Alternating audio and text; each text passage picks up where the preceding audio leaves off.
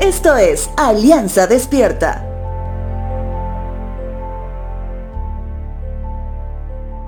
Cuando nuestra mente reposa sobre las instrucciones de Dios a su pueblo en situaciones específicas que se menciona en el Antiguo Testamento, de pronto en una primera impresión podría ser un poco abrumadora ya que vemos como nuestro Santo Dios es extremadamente explícito cuando se trata, por ejemplo, del tabernáculo y lo que éste debía contener.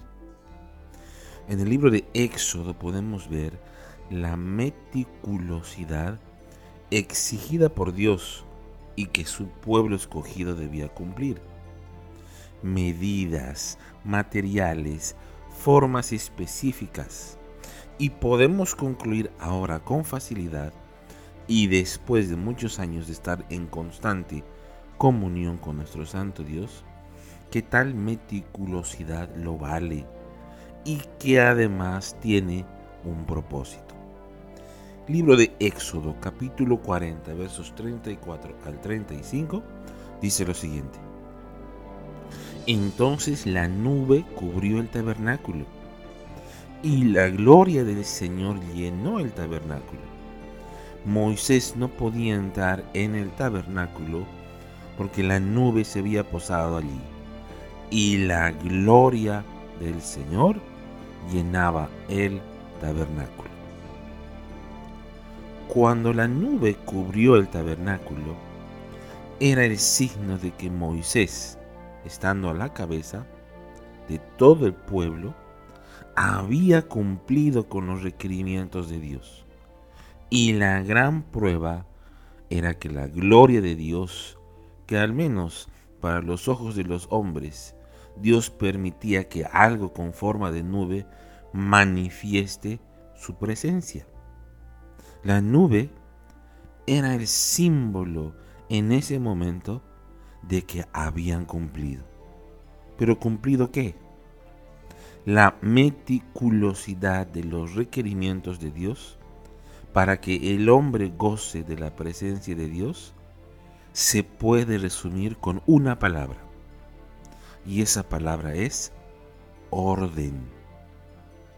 Es por eso que muchos pueden sentirse abrumados y pensar que Dios se concentra en pequeñeces y se convierte en un excéntrico y exigente al pedir todo lo que pide.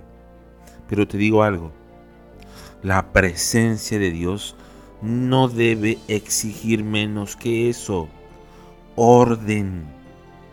Algunos dicen que cuando un invitado sorpresa llega a tu casa y pide usar tu baño o pide entrar a la cocina para tomar un vaso, esa impresión que se lleva es lo que para ti debería significar orden.